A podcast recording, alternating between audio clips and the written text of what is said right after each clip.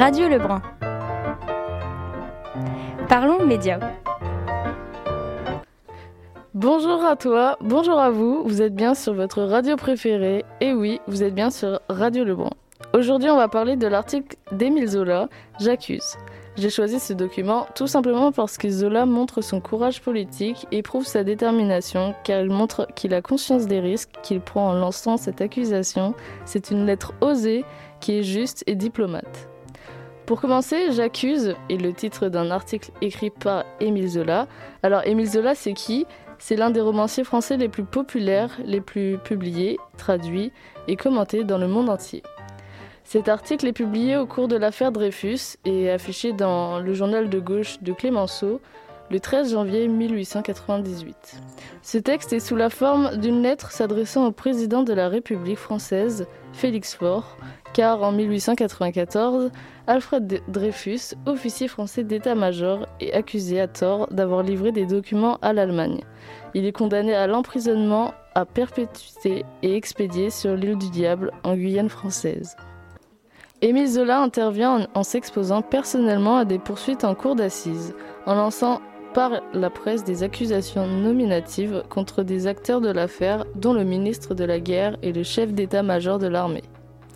Zola annonce dès le début l'innocence, excusez-moi, de Dreyfus quand il dit Mon devoir est de parler, je ne veux pas être complice. Mes nuits seraient hantées par le spectre de l'innocence qui expie là-bas dans la plus affreuse des tortures un crime qu'il n'a pas commis. Il met aussi en cause les bureaux de l'armée responsables d'une campagne de presse mensongère, ainsi que des deux conseils de guerre dont l'un a condamné Dreyfus. L'article se termine sur la célèbre énumération d'accusations en forme d'anaphore avec la répétition de j'accuse, qui livre au public les noms des coupables à son châtiment. Voici le passage. J'accuse le lieutenant-colonel du Paty de Clam d'avoir été l'ouvrier diabolique de l'erreur judiciaire. En insouciant, je veux le croire, et d'avoir ensuite défendu son œuvre néfaste depuis trois ans par les machinations les plus saugrenues et les plus coupables. J'accuse le général Mercier de s'être rendu complice, tout au moins par faiblesse d'esprit, d'une des plus grandes iniquités du siècle. J'accuse le général Billot d'avoir eu entre les mains les preuves certaines de l'innocence de Dreyfus et de les avoir étouffées, de s'être rendu coupable de ce crime de lèse-humanité et de lèse-justice, dans un but politique et pour sauver l'état-major compromis. J'accuse le général de Boisdeffre et le général Gonze de s'être rendus complices du même crime. L'un sans doute par passion cléricale, l'autre peut-être par cet esprit de corps qui fait des bureaux de la guerre l'arche sainte inattaquable.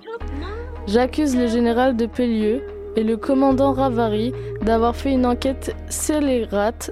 J'entends par là une enquête de la plus monstrueuse partialité dont nous avons, dans le rapport du second, un impérissable monument de naïve audace. J'accuse les trois experts en écriture, les cieux Bellhomme, Varinard et Couard, d'avoir fait des rapports mensongers et frauduleux, à moins qu'un examen médical ne les déclare atteints d'une maladie de la vue et du jugement. J'accuse les bureaux de la guerre d'avoir mené dans la presse, particulièrement dans l'éclair et dans l'écho de Paris, une campagne abominable excusez-moi, pour égarer l'opinion et couvrir leurs fautes. J'accuse enfin le premier conseil de guerre d'avoir violé le droit en condamnant un accusé sur une pièce restée secrète et j'accuse le second conseil de guerre d'avoir couvert cette inégalité par ordre en commettant à son tour le crime juridique d'acquitter sciemment un coupable. Suite à cet article osé, Zola est condamné au maximum de la peine et s'exilera à Londres. Mais le procès a mis un grand jour, au grand jour, excusez-moi, les failles de l'accusation contre Alfred Dreyfus. Beaucoup de gens vont suivre sa démarche. Ils enfreignent consciemment les articles 30 et 31 de la loi sur la presse du 29 juillet 1881, ce qui va l'amener à être inculpé de diffamation publique. J'accuse est donc le symbole du pouvoir de la presse mis au service de la défense d'un homme et de la vérité. Nous arrivons à la fin de cette chronique. Rendez-vous vendredi prochain pour plus de contenu. Je vous souhaite une, belle, une bonne soirée. Prenez soin de vous. Radio Lebrun. Parlons médias. Bonjour à toutes et à tous, vous êtes bien sur Radio Lebrun. Aujourd'hui, je vais vous parler de la chanson d'Alpha Blondie, journaliste en danger. Cette dernière est sortie le 1er janvier 1999 et les produits des ventes de ce single ont été versés à Reporters sans frontières. Le but étant d'assister financièrement les familles de journalistes emprisonnés, de prendre en charge des frais de justice, les soins médicaux, etc. Elle évoque le manque de liberté d'expression que subissent les journalistes dans certains pays. En effet, l'auteur prend ici l'exemple de Norbert Zongo. Ce journaliste enquêtait sur une affaire de meurtre à la garde présidentielle. Il fut assassiné le 13 décembre 1998 au Burkina Faso. On retrouva, on retrouva son corps calciné dans sa voiture. Le cas de Zongo n'est qu'un exemple parmi tant d'autres. Effectivement, comme lui, plus de 500 journalistes ont été tués en 10 ans. Alpha Blondie évoque cette affaire en reprenant la mélodie d'Au clair de la lune. Il dit Au clair de la lune, mon ami Zongo refusa de bâillonner sa plume au Burkina Faso. Et Zongo est mort, brûlé par le feu. Que justice soit faite pour l'amour de Dieu. Suite à cela, l'auteur parle du manque de liberté d'expression en général. Aujourd'hui encore, plus d'une vingtaine de pays exercent une censure plus ou moins forte sur les médias. À présent, je vais vous lire quelques extraits de sa chanson. La démocratie du plus fort est toujours la meilleure, c'est comme ça. La démocratie du plus fort est toujours la meilleure, ça se passe comme ça. Entre le marteau et l'enclume, les plumes se barricadent derrière leur une. La liberté y a laissé les plumes. Journalistes incarcérés, journalistes assassinés. Les voix des sans-voix tuées. Tout ça doit changer. La démocratie du plus fort est toujours la meilleure. C'est comme ça. La démocratie du plus fou est toujours la meilleure. Ça se passe comme ça. Les gouvernements font la pluie et le beau temps. Le peuple meurtri fait semblant d'être content. Une rafale de mitraillettes balaya le président. C'est un regrettable accident. Le même rituel sanglant. Autant en emporte le vent, le sang appelle le sang. Certains chefs d'État se prennent pour des rois, des roitelets plus royalistes que les rois. Ils ont la boulimie du pouvoir, et ça, il faut le savoir. Et ça, il vaut mieux le savoir. Bonjour à tous. Aujourd'hui, je vais vous parler des effets d'Internet sur l'information avec ses bienfaits et ses dangers. Les termes forts du sujet sont Internet et l'information. Les bornes chronologiques du sujet se situent des années 1990 à nos jours. L'extension de l'accès aux technologies numériques et à la communication d'Internet ont transformé les modalités de production, de diffusion et de réception de l'information. On peut alors se demander quels sont les bienfaits et les dangers du, bouleversement induit par Internet dans le domaine de l'information. Tout d'abord, nous allons voir les bienfaits d'Internet en matière d'information, puis nous verrons les dangers de l'information sur Internet. Premièrement, c'est une information démocratisée. Internet offre aux individus la possibilité d'accéder à une grande diversité des sources d'informations à travers le monde. À côté, il y a des médias traditionnels, mais aussi de nouveaux médias uniquement présents sur Internet. On les appelle les pure players. Grâce notamment aux réseaux sociaux, les internautes ont la possibilité de diffuser eux-mêmes les informations qui leur semblent pertinentes. L'accès à l'information est plus direct et horizontal. Les gatekeepers, traditionnels journalistes professionnels des médias, ont perdu une partie de leur pouvoir.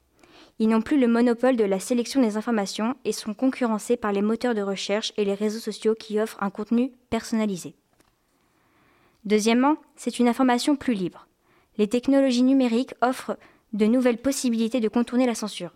Les internautes peuvent par exemple utiliser des, outils comme les VPN pour accéder à des sites internet ou à des contenus bloqués sur leur territoire. La révélation d'informations cachées par les lanceurs d'alerte est facilitée. Voici quelques avantages. S'informer par soi-même, l'existence des sites internet pour aider les enfants en difficulté en cours, l'interactivité, la communication, discuter avec quelqu'un qui vit très loin, donc, il permet de rapprocher les gens, de développer ainsi et de partager des connaissances.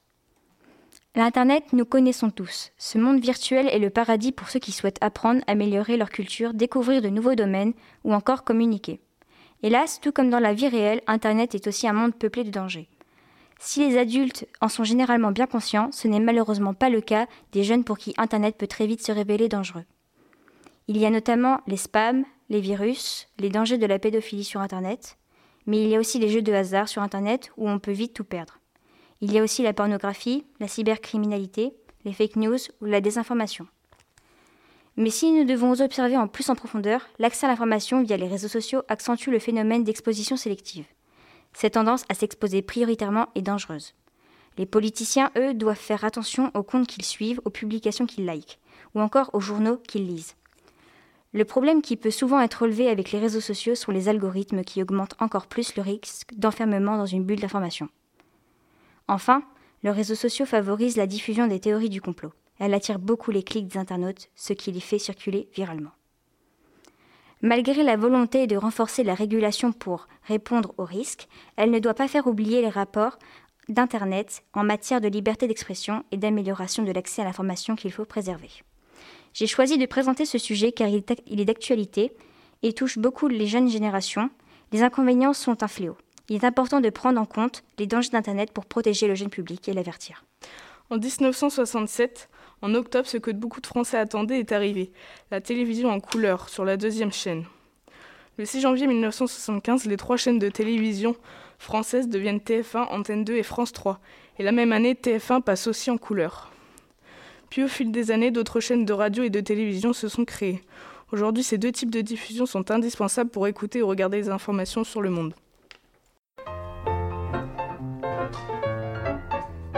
Radio Lebrun. Parlons médias.